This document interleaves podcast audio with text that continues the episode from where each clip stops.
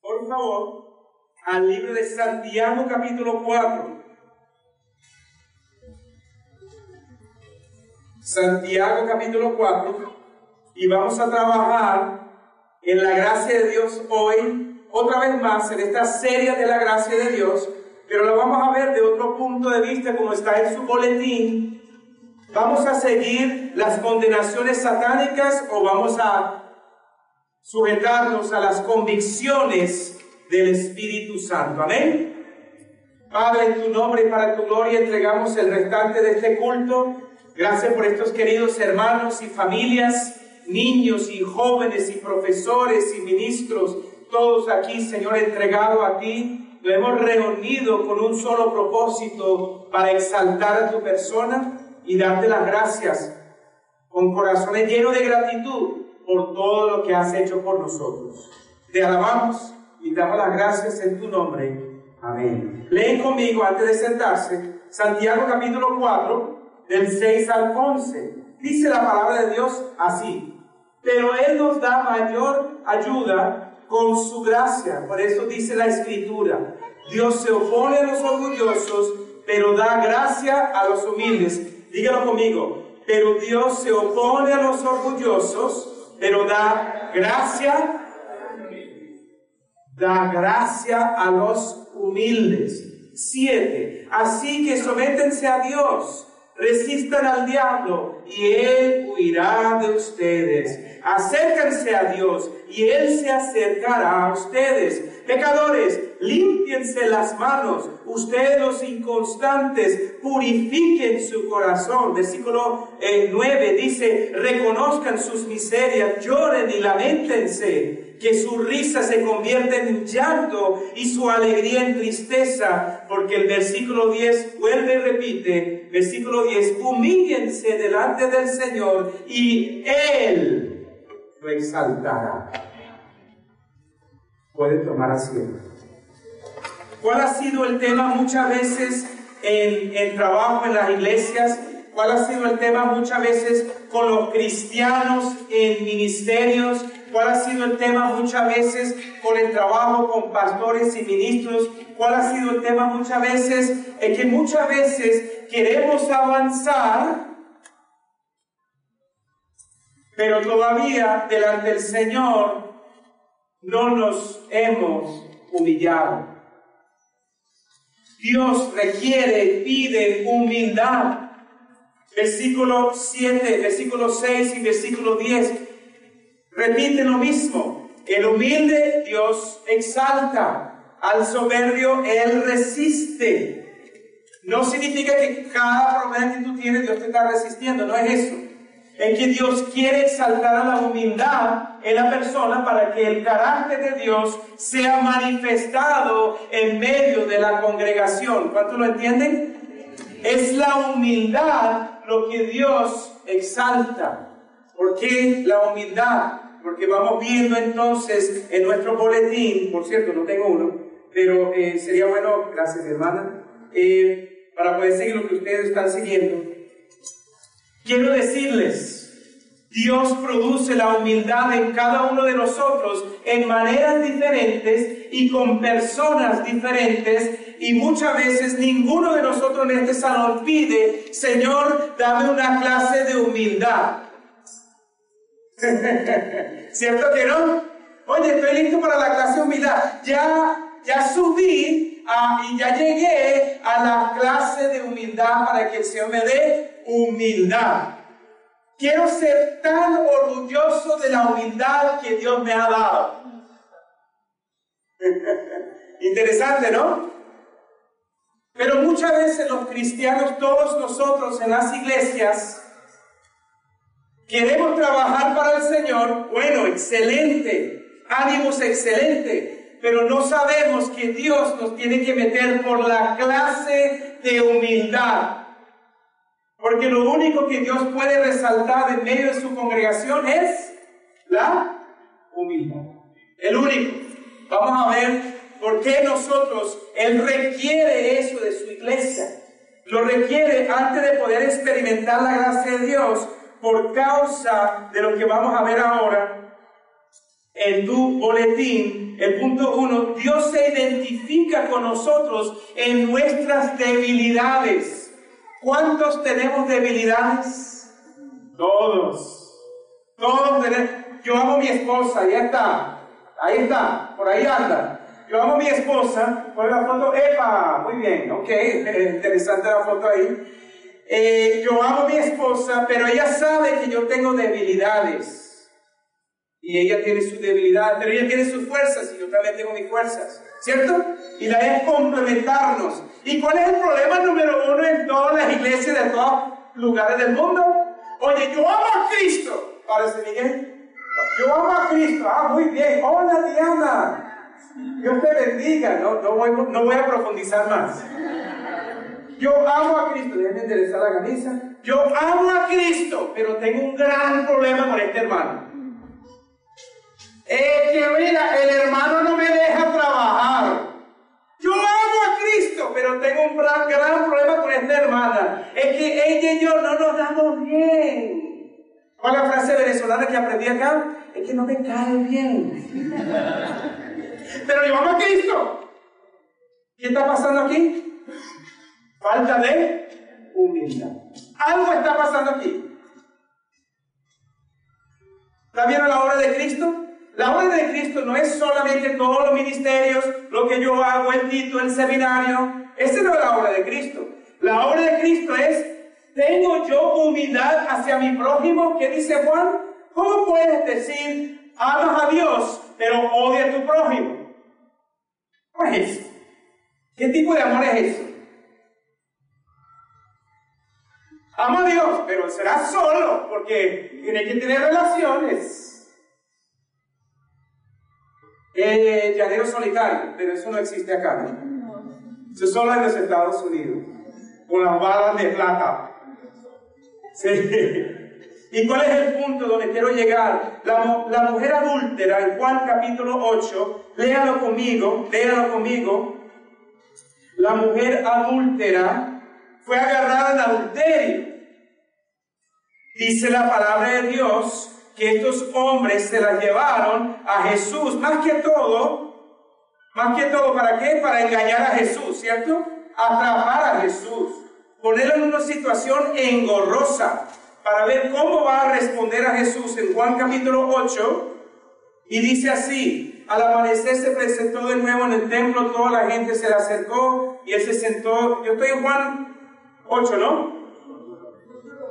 Muy bien, los, dos y tres, los maestros de la ley, los fariseos, llevaron entonces a una mujer sorprendida en adulterio y poniéndola en medio del grupo le dijeron a Jesús, maestro, a esta mujer se le ha sorprendido en el acto mismo de adulterio, en la ley, Moisés, en la ley Moisés no se ordenó apedrear a tales mujeres. ¿Tú qué dices? Seis.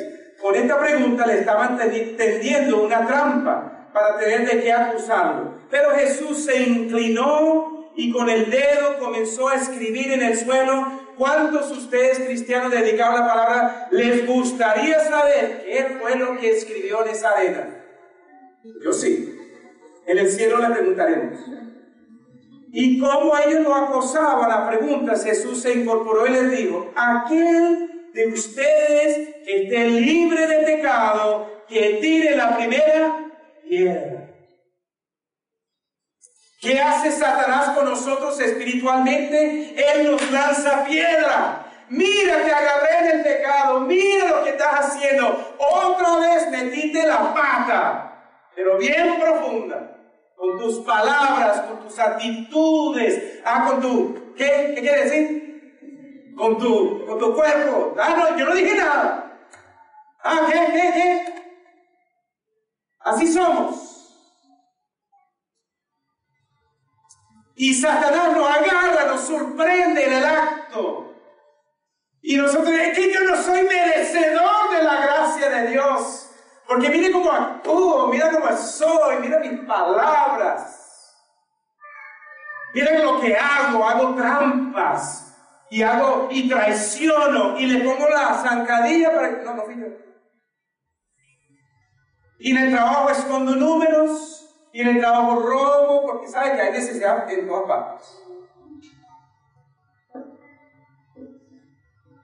Y entonces me sorprende Satanás. ¿Y qué hace Satanás?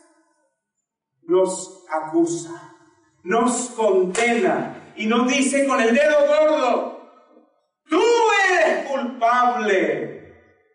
Tú no puedes recibir la gracia de Dios porque mírate, mira tu vida, mira tus actitudes, mira cómo tú eres. Dice una cosa, hace otra. Te comprometes y faltando cinco minutos para el compromiso, tengo que llamar, tengo que decir esto. Faltando cinco minutos para el compromiso, sabieron que no venía el día de ayer por pena. ¿Qué hacen cinco minutos antes? Es que no voy a poder ir. Y todo el ministerio se echa a perder porque la persona se había comprometido hace un mes atrás. Sabían que no iban el día de ayer, la, la semana pasada. ¿Y qué es lo que estoy diciendo? Satanás acusa. ¿Qué vamos a hacer cuando Satanás nos acusa? Esto tiene que ver con la gracia. Vas a ver en la medida que se va desarrollando. Porque en Filipenses 2, 5 y 7, Él se desarrojó, quitó su ropa de gloria y vino a esta tierra y se entregó como un siervo y se hizo humilde delante de nosotros. ¿Cuál, cuál fue su humillación? La humillación más grande de Jesús, siendo colocado en un madero, siendo crucificado por nuestros pecados, para que tú y yo pudiéramos tener la vida eterna en algún momento. es un aprendizaje de ejemplo para nosotros. Pero aunque Satanás nos sorprende en el hecho del pecado, en el acto mismo, ¿qué dice tu Biblia en Romanos 8, 33 y 34? Importante, no los quiero dejar guindados allí con ningún tipo de condenación, aunque he sido muy explícitos en la forma de explicar a veces cómo somos. Romanos 8, 33 y 34, solo dos versículos, dice la palabra de Dios y nos enseña que ¿quién acusará a los que Dios ha escogido? Dios es el que justifica. ¿Quién condenará? Cristo es el que murió e incluso resucitó y está a la derecha y intercede por nosotros. Amén. ¿Cuántos le agradecen a su abogado? ¿Cuántos se despiertan toda mañana? Cada mañana sus misericordias son nuevas cada mañana. ¿Y cuántos le dan gracias a Dios por su abogado? Que está a la derecha del Padre, a la diestra del Padre, diciendo, no, no puedes. Yo pagué con mi sangre, mi vida, por cada uno de ellos. No acepta la acusación. Esa acusación no te pertenece. Tú sabes, ustedes saben lo que estoy diciendo. Las acusaciones que nos bombardean todos los días. ¿Qué dice Apocalipsis 12, versículo 10? Este versículo es gratis. ¿Qué hace Satanás, el acusador de los hermanos? Nos acusa día y noche no cesa de acusarnos. Noten conmigo las, las acusaciones de Satanás. La próxima foto, este, espero que algunos de ustedes hayan leído esta parte en Josué. Abren sus Biblias, perdón, en el libro de Zacarías. ¿Cierto? Zacarías, los profetas menores. ¿Sí trajeron sus Zacarías hoy? Sí, trajeron sus Zacarías. Zacarías capítulo 3. Mira lo que Satanás hizo con el sacerdote de Dios. Y dice así, la palabra de Dios dice del Antiguo Testamento, dice, entonces me mostró a Josué, no el que oró mi hermano William y el que llevó al pueblo de Israel a la tierra prometida, el sumo sacerdote que estaba de pie ante el ángel del Señor y a Satanás que estaba a su mano derecha como parte acusadora y el ángel del Señor le dijo a Satanás, que te reprenda el Señor que ha escogido a Jerusalén, que el Señor te reprenda, Satanás. ¿Acaso no es este este hombre un tizón rescatado del fuego? Josué estaba vestido con ropas sucias en presencia del ángel. ¿Y cuántos de nosotros hemos estado en la presencia de Dios con las ropas sucias? Lleno de pecado y condenación y acusaciones del enemigo. Y vamos a su presencia pidiendo y arrepintiéndonos y Él nos ha limpiado con su sangre. Amén. Y dice la palabra de Dios, cuatro. Así que el ángel le dijo a los que estaban allí dispuestos a servirle, quítenle las ropas sucias. Y a Josué le dijo, ¿cómo puedes ver? Ya te he liberado de tu culpa y ahora voy a vestirte con ropas espléndidas. Entonces dije yo, póngale también un turbante limpio en la cabeza. Y le pusieron en la cabeza un turbante limpio y lo vistieron mientras el ángel del Señor permanecía de pie. Luego el ángel del Señor le hizo esta advertencia a José. Ahí está. El Todopoderoso, si andas en mis caminos y cumple como sacerdote, entonces gobernará mi, mi templo y te harás cargo de mis atrios y yo te concederé un lugar entre estos que están allí. ¿Qué tal? ¿Cuántos de nosotros nos hemos sentido como Josué, sacerdote, ministro, el siervo del Señor y hemos querido avanzar en la obra del Señor y hemos estado con cristianos y hemos estado con talleres y participando en ministerio en el culto y nosotros hemos encontrado esto, que estamos sucios, llenos de pecado, y Satanás nos está condenando, tú no mereces, tú no puedes, tú, tú sí eres un hipócrita. ¿Cuál es la acusación para todos los evangélicos del mundo? ¿Qué nos llaman? Hoy, qué hipócrita. Es que son hipócritas. Predican y hablan una cosa el domingo y hacen otra el día lunes. ¿Qué hipócrita tan grande que Dios no ve? Pero ¿sabe qué? Nosotros no somos hipócritas como tal, somos pecadores salvos y limpios por la sangre de Cristo.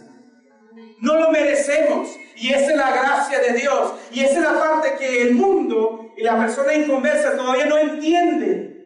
No es lógico para él. Si tú eres sucio y tú eres acusado es porque donde hay humo tiene que haber fuego.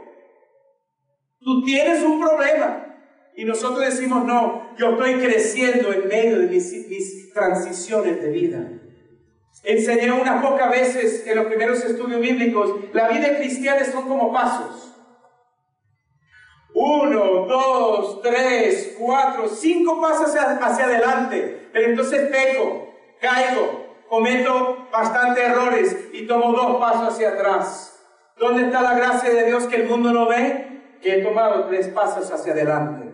¿Y dónde me hace Dios trabajar? Desde el inicio otra vez porque pequé y caí. No, ¿De dónde Dios arranca conmigo? Desde acá. Desde el tercer paso. Dios no, no, no, nos lleva otra vez al inicio para arrancar todo de nuevo. Dios es misericordioso, lleno de gracia como lo hizo con Josué. Y Él quiere que arranquemos donde estemos.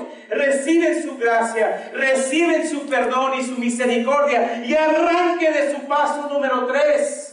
No te devuelves, no aceptes las acusaciones del enemigo. Tú no lo mereces. ¿Quién eres tú? Oye, ¿por qué te lanzaste en esto? En este paquete cristiano.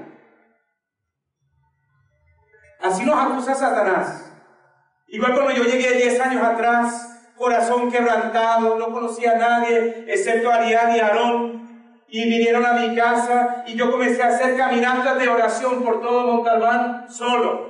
Pero no era como que, Dios, tú harás grande obra con nosotros. Dios, tú harás grande obra con tu iglesia. Era así, más o menos así. Más o menos así eran las conversaciones. Dios, ¿por qué me trajiste acá? Dios, eh, quiero hacer una pregunta. Lo que estoy haciendo acá es verdad. Hay 33%, ¿qué es 33% de 300 millones? Bueno, 30 millones de habitantes latinos en los Estados Unidos. Y la gente me dice acá, ¿por qué te vas para Venezuela si aquí hay 30 millones de latinos? ¿No puedes montar una iglesia acá? Bueno, ya lo hicimos en Washington, D.C. y esa iglesia me apoya acá en Venezuela. Pero yo me preguntaba así, ¿por qué estoy acá? ¿Por qué estoy pasando por penas y y no sé cómo pagar la luz y tengo que ir para una cola y entonces agarrar camioneta, no tenía carro, por cierto. Y con mi corazón quebrantado, realmente un paso más en el avión que acá, Dios comenzó una obra. No porque yo quise, no porque yo tenía grandes estrategias empresariales de cómo vamos a levantar la obra. Solamente supe una cosa. Aquí hay un alma. Aquí hay otra alma. ¿Qué tal si trabajamos con uno, dos almas? Y si el Dios quiere suplir sobre esas personas, Él lo hará. ¿Pueden ustedes hacer lo mismo? ¿Pudieron ustedes alcanzar un alma, una persona, para bendecirlos y ayudarlos con la gracia de Dios? No tiene que ser un pastor para hacerlo. Y Josué fue, ¿qué pasó con la vida de Josué? Fue reconciliado, re, re, eh, Reinstituido, ¿no? Restaurado a su posición original como sacerdote. ¿Cuántos quieren esto para tu vida? ¿Cuántos quieren ser restaurados en tu relación con Cristo? ¿Cuántos piensan que ya Dios no te puede usar? Y yo te estoy diciendo, no, Él quiere restaurar tu vida. Él quiere darte la fuerza que tú no tienes. Por eso que somos débiles. Y por eso que Él quiere esa relación de dependencia de Él. Juan 15, 5. Con Él nada. Sin Él nada. Y con Él todo. Muchas veces los cristianos que hacemos, bueno Dios, yo te voy a ayudar porque este es mi ministerio. No tenemos nada, hermanos. Somos simples siervos de la obra del Señor. Note conmigo por el tiempo y todo, quiero continuar. Juan capítulo 10, abren sus Biblias. Nuevo Testamento, Juan capítulo 10. Y dice la palabra de Dios en Juan 10, 10. Mira el propósito por la cual vino Cristo. Cristo vino no para montar y hacer iglesias. Cristo vino para llegar a los corazones de la gente. Noten aquí Juan 10, 10 en tu palabra, en tu vida. Dice el Señor, el ladrón. El ladrón viene, no viene más que a robar, matar y destruir. Yo he venido para que tengan y vida en abundancia. ¿Cuál es el propósito de Cristo con nosotros aquí en la tierra? No solamente en la comunidad de gracia, Él quiere que cada uno de ustedes tengan una vida abundante.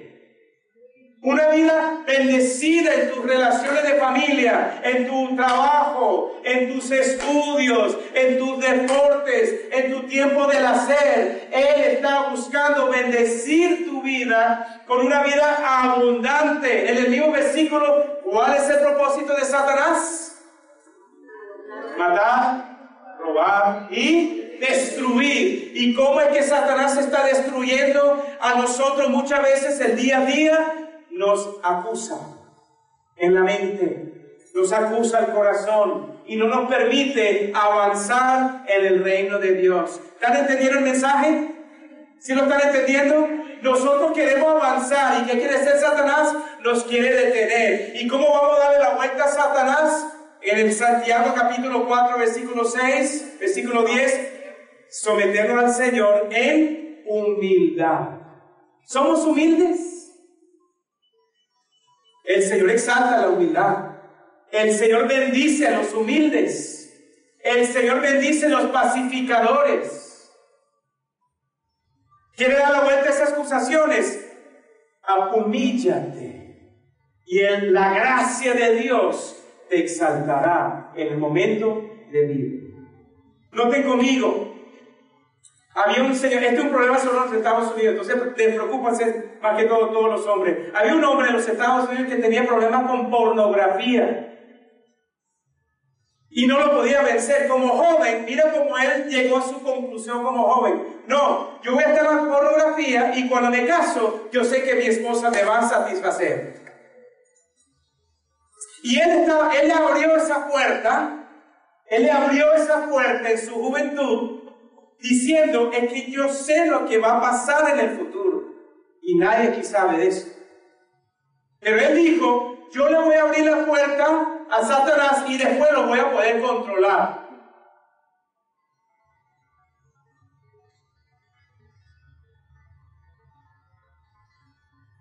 que dice Efesios capítulo 4, versículo 27, no le den lugar al enemigo. ¿Qué es lugar en el griego? Es terreno. No le des terreno en tu vida al enemigo. Si tú le des lugar, ¿cómo lo recuperas? Sométense a Dios, Santiago capítulo 4. Resista al diablo y él irá de vosotros. Pero escucha el joven, no pudo vencer, él se casa. Recuerden que él dijo que ya no iba a tener que estar con la pornografía porque su esposa ya podía satisfacer esa área de su vida, un área. Se casa y no pudo vencer. ¿Cuántos han tenido perritos chiquiticos? Ay, me los. Vamos a comprar a mamá. Papá, vamos a comprar los perritos chiquiticos. Y los gatitos chiquitos en la calle. Ay, que encontré gatito, mamá. Solo les tenemos que dar leche.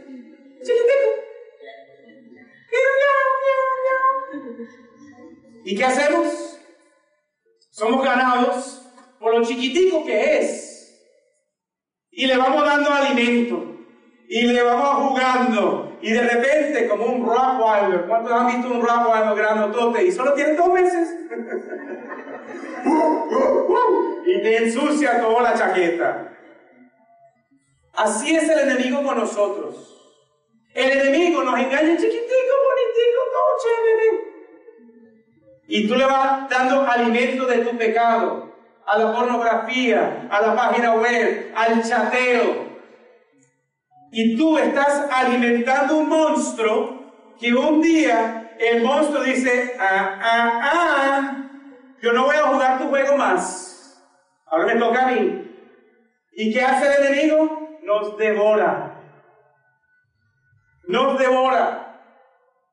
¿Y cuál es el punto? Aquí no es el punto de la pornografía, aquí, y, quiero decirte, el hombre con la ayuda de la iglesia y los hermanos de la iglesia pudo vencer su vicio. Lo reconoció como vicio. Y esto es para la gloria de Dios. Pero ¿cuál es el punto de nosotros, hermanos? Cuando Satanás ataca tu mente, que no tiene que ver con pornografía, y ataca y te acusa, ¿cómo vas a correr al Padre? ¿Te vas a humillar delante del Señor para que la gracia de Dios sea mayor en tu vida en medio de tus debilidades?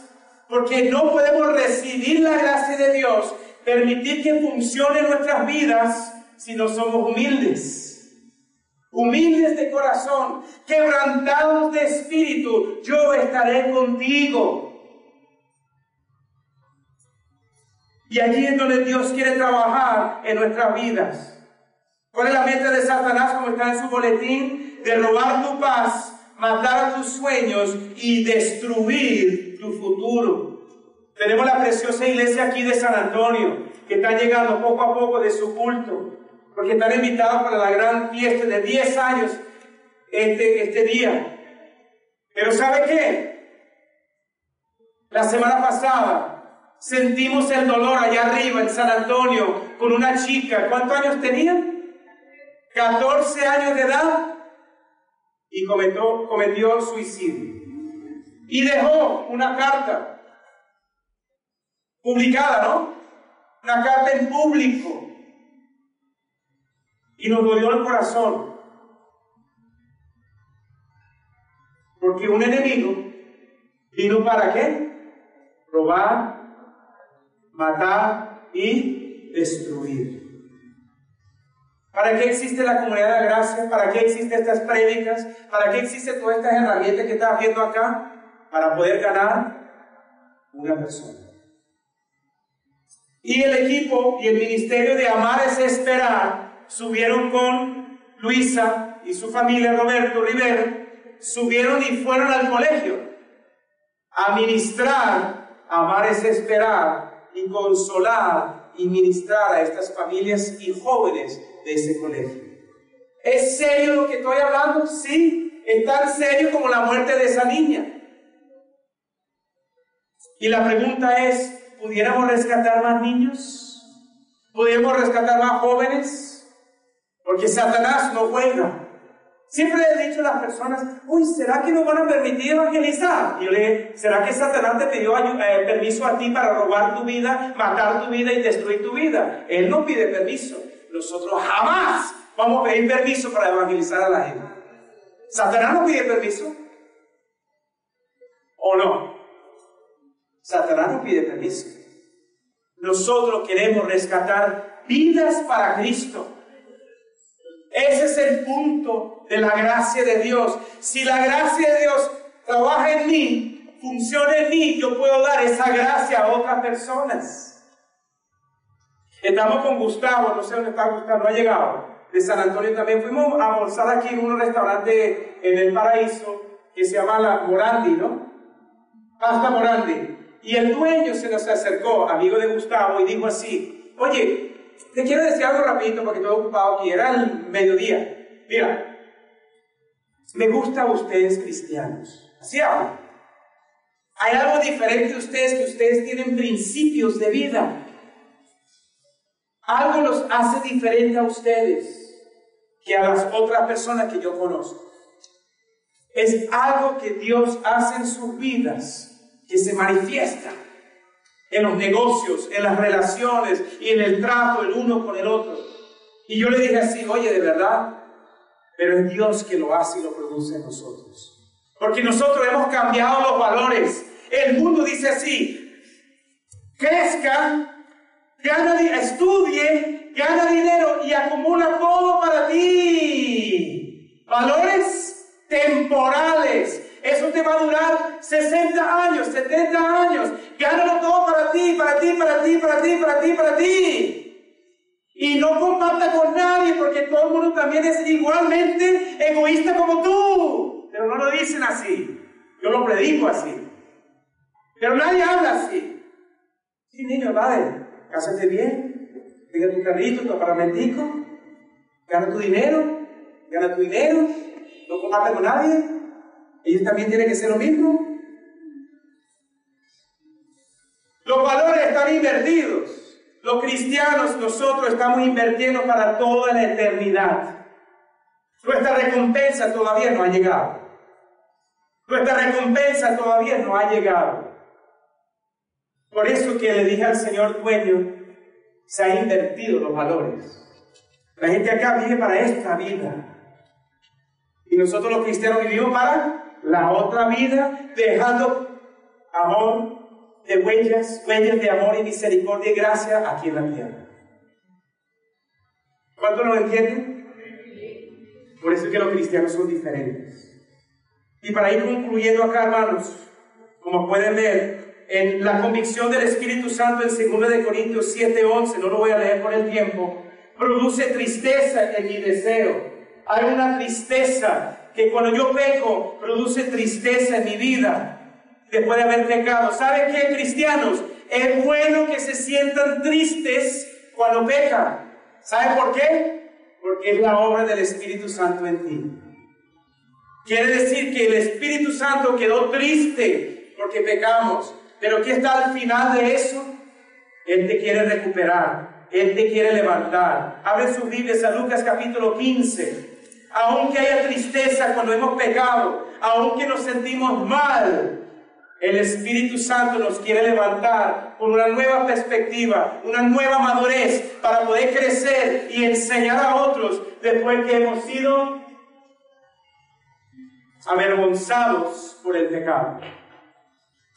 ¿Cuántos padres entienden? ¿Cuántos nosotros los padres entienden? Es importante corregir al joven, corregir al niño, porque cuando son corregidos pueden aprender de sus errores. ¿Cuántos padres lo entienden? ¿Están conmigo o estoy solo? Ah, bueno, gracias. Sentí que estaba aquí predicando solo. Que hay casi 180 personas y, sentí que estaba solito. Noten capítulo 15 conmigo de Lucas. El hijo pródigo. Muchos de ustedes lo entienden porque él estaba triste. Él había recibido su plata, pero noten el versículo 2, importante el escenario, a quién estaba hablando Jesús. Y de modo que los fariseos y maestros de la ley se pusieron a murmurar, este hombre recibe los pecadores y come con ellos. La acusación, la acusación del enemigo viene, no importa si hace buenas obras, eh, obras bonitas, obras feas, siempre viene el enemigo. Murmuran contra Jesús, lo atacan, lo están acusando y él suelta la parábola de las ovejas. Hay 99, se va uno, el buen pastor va detrás de ellos. Hay una mujer limpiando la casa, hay una moneda, se pierde debajo del sofá, y mueve todo para conseguir su moneda. Y el hijo pródigo, no lo conmigo. Los cristianos lo conocen, los que están aprendiendo de este, esta parábola por primera vez, puede ser que no lo conocen tan bien, pero note conmigo el versículo 13, 15, 13. El hijo pródigo dice así, poco después el hijo menor juntó todo lo que tenía y se fue a un país lejano y allí vivió desenfrenadamente y derrochó su, su herencia. ¿Y cómo quedó él? ¿Contento o triste? Triste, triste. Y mire que dice, tanta, el versículo 16, tanta hambre tenía que hubiera querido llenarse el estómago con la comida que daban a los cerdos, pero aún así nadie le daba nada. Por fin se recapacitó, mira la obra del Espíritu Santo, por fin se recapacitó, por fin. Cada uno de nosotros entendemos, la clave para la victoria en la vida cristiana es la humildad. ¿Hasta qué punto llegó este hombre? Al punto de la humildad, se recapacitó. ¿Y qué fue lo que dijo en el versículo 18? Tengo que volver a mi padre y decirle, papá, he pecado contra el cielo y contra ti, ya no merezco que me llame hijo, trátame como si fuera uno de tus jornaleros. Y así que emprendió el viaje y se fue a su papá. Jesús hablando a los fariseos. ¿Entiende la historia? Un hijo pródigo, pero ¿quién lo está acusando? El enemigo, los fariseos, los escribas. ¿Y qué dijeron acá, hermanos? Mira cómo Dios es tan grande en su gracia y en su misericordia. Noten conmigo, versículo 21, que quebranta mi corazón. Y espero que pueda bendecir tu vida hoy en la tarde. Dice así, todavía estaba lejos cuando su padre lo vio. ¡Wow! ¿Dónde estaba el hijo pródigo? Lejos. Pero el padre lo vio. ¿Y qué hizo el padre? Se levantó de su silla. ¿Y qué hizo el padre? Fue corriendo hacia su hijo. ¿Y qué estaba en la mente del hijo? Oye, que yo he pecado, yo soy malo, yo soy terrible, soy miserable. ¿Y qué hizo el padre? Fue corriendo, el hijo estaba ensayando. ¿Sabe? Cuando ensayamos, Señor, lo que pasó que no llegó el metro a tiempo y por eso me atrasé. Y bueno, ¿sabe? Estamos maquinando, ¿no? Nadie que hace eso, pero yo sí. Maquinamos, la justificamos, eh, le sacamos el cuerpo, no fue tan, tan así como lo que ves el muchacho así.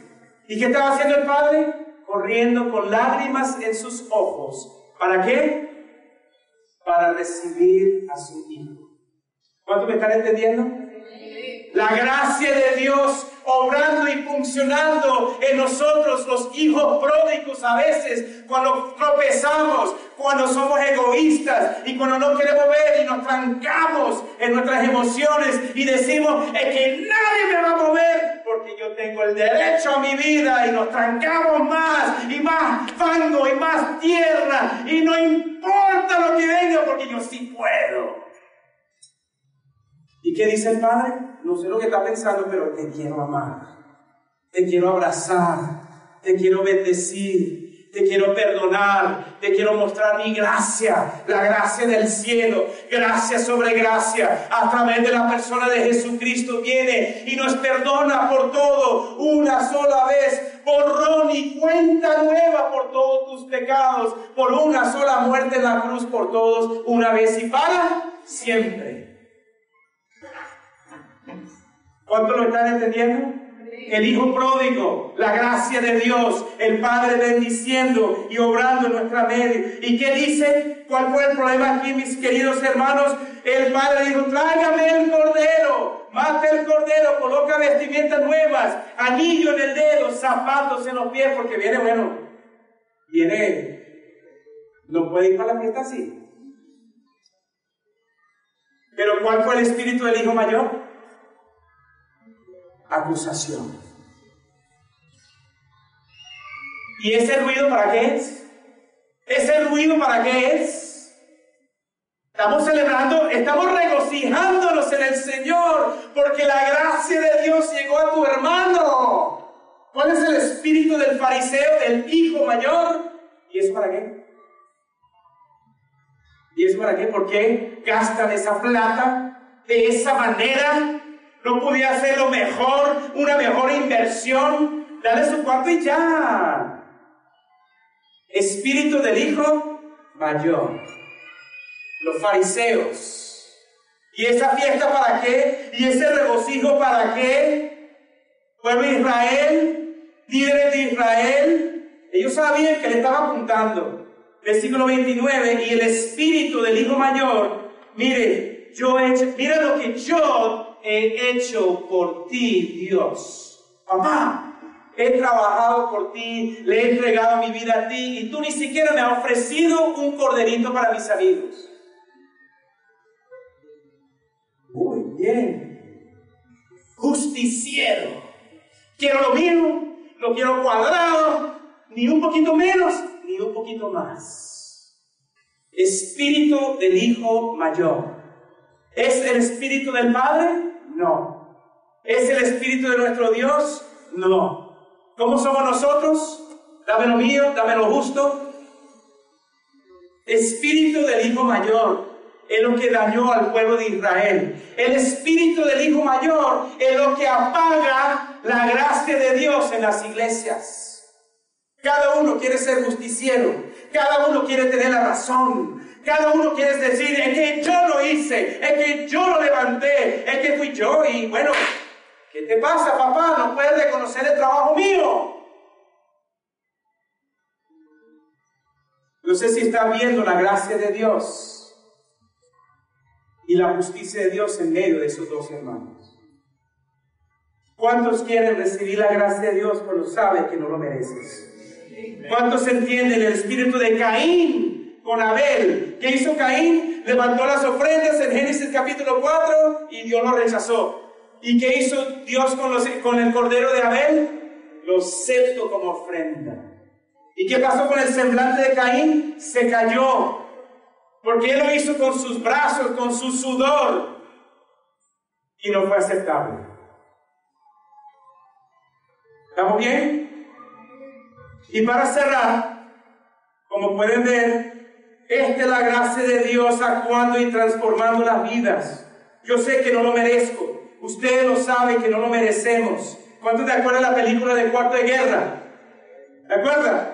el Moreno cuando fue con su familia para el, centro recreativo para hacer la presentación deportiva y el, y el enemigo, el enemigo de él, de la compañía, se le había espichado el caucho y el hombre lo vio. Oye, de verdad, en esa película yo me pinté, oye, ¿será que yo iría? Yo no iría, no, no, no. Yo no lo vi.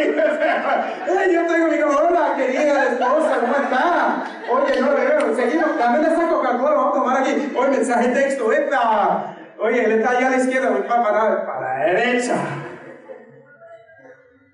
Yo no lo vi. En la película, honestamente, delante de ustedes,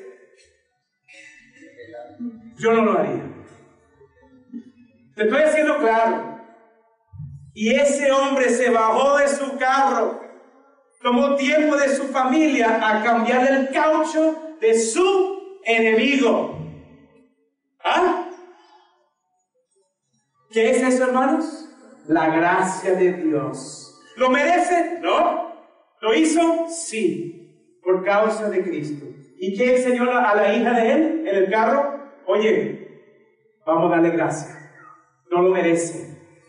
De verdad, hermanos, ¿cuál es el fruto de esta gracia de Dios en tu vida, hermanos? Como pueden ver, tenemos confianza en nuestro abogado. ¿Será que Él nos va a defender? ¿Cristo nos defiende? Ya murió por nosotros, ya resucitó y ya pagó por los pecados. ¿Amén? Ahí está en su versículo, noten el fruto de la salvación, el fruto de la gracia de Dios, salvo por gracia, levantado de la muerte del pecado, sentado a la diestra del Padre. Fuimos dotados, eso significa fuimos capacitados con dones para trabajar en su iglesia. Fuimos que equipados y comisionados para toda buena obra. ¿Lo merecemos, hermanos? ¿Lo merecemos? ¿Merecemos un por ciento? ¿0.5? No. ¿Qué es lo que merecemos? Todos sabemos lo que merecemos, pero no nos dio lo que merecemos. Nos dio su gracia cuando aún no éramos capaces de entenderlo. Y así Dios quiere trabajar en esta iglesia. Las cosas del mundo ya no me atraen, están, me cansan y me distraen. Pero no le doy el peso como yo le daba antes. ¿Qué hace Satanás? Se frustra, porque ya no voy a recibir más sus acusaciones. Pónganse de pie, no ahora. Párense firme, Párense firme en tu vida espiritual y no reciban las acusaciones de Satanás.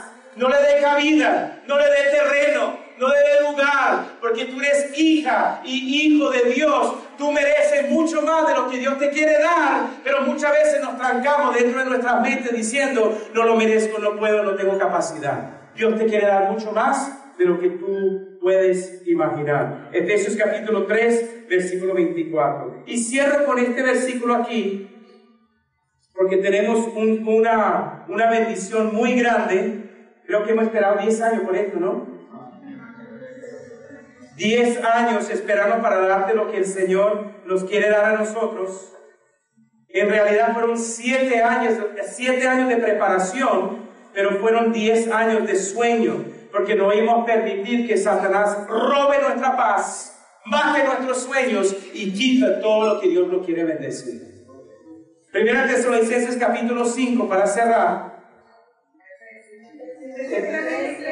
3.27, no, pero quiero que todos miren conmigo para cerrar. Primera Tesalonicenses capítulo 5, 12. ¿Vamos a escuchar las acusaciones de Satanás o vamos a recibir la gracia del Espíritu Santo? Y cerramos como iglesia viendo aquí las instrucciones finales de Pablo a la iglesia de Tesalónica. En el libro de Tesalonicenses dice así, versículo 12, hermanos, les pedimos que sean considerados con los que trabajan arduamente entre ustedes y los guían y amonestan en el Señor. Esto tiene que ver con los ancianos. Ténganlos en alta estima y ámenlos por el trabajo que hacen. Viven en paz unos con otros. Quiero dar la gracia en este momento a mi hermano René. Iván, venga aquí al frente. René Iván, Pastor Carlos con su esposa. Quiero dar las gracias a estas personas que han trabajado arduamente en medio de nosotros. Y noten los versículos 12 y 13. ¿Qué hacen ellos? Guían, admonestan, ténganlos en alto estima, ámenlos por el trabajo que hacen, vivan en paz los unos con los otros y con ellos. No es fácil ser líder, si alguien cree que puede ser mejor el liderazgo, avísanos y te entregamos nuestros zapatos y puedes caminar donde caminamos nosotros. No hay problema. Créeme que hay espacio para todo. Hermanos, también versículo 14 les rogamos que amonesten a los algos, algazanes. Holgazanes, ¿ustedes saben lo que es eso? Yo no sé lo que es.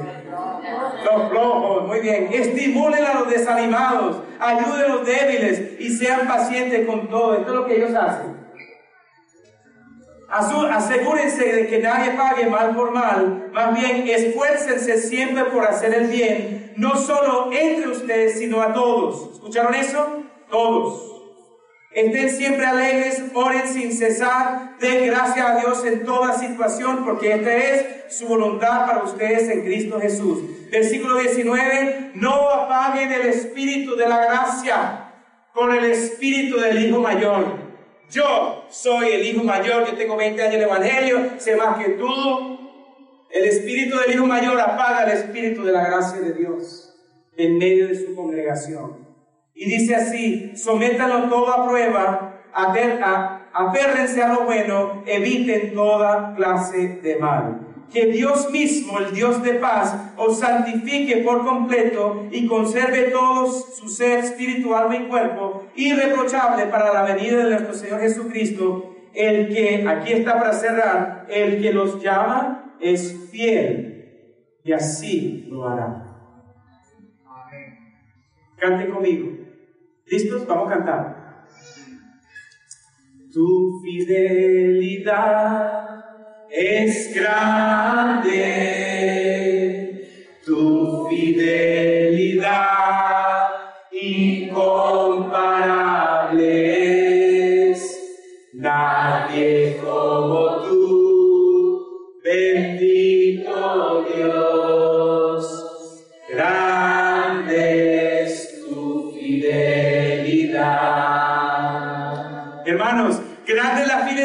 hacia ti. Grande la fidelidad hacia ellos. Grande la fidelidad de Dios en cada uno de nosotros. Tú dices que yo no puedo, Dios dice que sí. Tú dices que no puedo avanzar, Dios dice dame tu mano y yo te voy a lanzar hacia adelante. Porque la fidelidad de Dios es grande. Oren conmigo.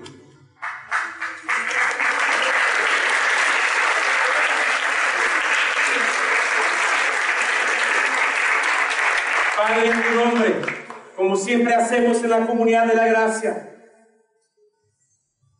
No somos adivinos, somos simplemente siervos del Altísimo. Y en este momento, si hay alguien aquí por primera vez que quiere recibir ese don gratuito, el regalo gratuito de Jesucristo, muriendo en la cruz por ti, porque te ama y tiene un plan maravilloso para tu vida. No soy yo ni esta comunidad, pero es Jesús que te extiende la mano. Si hay alguien aquí que quiere recibir la gracia del perdón de sus pecados en este momento, este es el momento de hacer una transacción con Dios. Él quiere perdonar todos tus pecados y tú puedes recibir la salvación de tu alma. Si hay alguien aquí que quiere recibir a Jesús como tu Salvador, diga en su corazón silenciosamente, Señor Jesús, entra en mi vida, sálvame. Sé que soy un pecador, sé que no lo merezco, pero quiero entender los caminos de Dios. Quiero comenzar a caminar con Cristo. Si hay alguien aquí con los cristianos orando, alguien aquí que ha recibido a Cristo en tu corazón, esta tarde, levanta tu mano para que yo pueda orar por ti en este momento. ¿Quién ha recibido ese regalo en tu corazón? Quiero orar por ti. Gracias una persona allá atrás, allá atrás. Gracias una persona allá atrás contra la pared. Excelente, tres personas aquí, la aquí, cuatro personas aquí, excelente, cuatro personas. Alguien más recibiendo, cinco personas recibiendo el don gratuito de Jesucristo. Muy bien, excelente. Gracias, Padre. Vamos a atendernos aquí. Gracias, Señor. Te pedimos que pueda bendecir a estas personas, Señor. Levanta la mano rapidito para atender allí. Las mujeres allí, gracias a esa señora. Libby, por favor, acá. Esta señora aquí, al frente. Aquí. Ajá, aquí al frente, por favor. El señor que está atrás contra la pared. Eiler, al lado tuyo. Al lado tuyo, Eiler. Necesitamos ayuda aquí, queridos. ¿Hay alguien más? Muy bien. Excelente. Astrid, después me Padre, gracias por estas almas, gracias por estas decisiones, Señor, que tú has tocado. Y ahora queremos bendecir a este pueblo de Dios tuyo. Hemos trabajado por 10 años y ahora tenemos algo tan grande para nosotros como pequeña iglesia en la cual queremos bendecir a este pueblo, Señor. Ayúdenos a ser humildes, Padre, porque sabemos que tu gracia exalta a los humildes.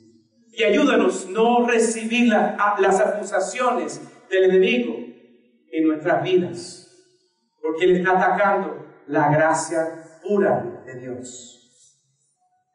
Gracias, Señor, por esta tarde. Y ahora bendice esta gran sorpresa que queremos revelar a los queridos hermanos en este momento. Bien, un aplauso para el Señor.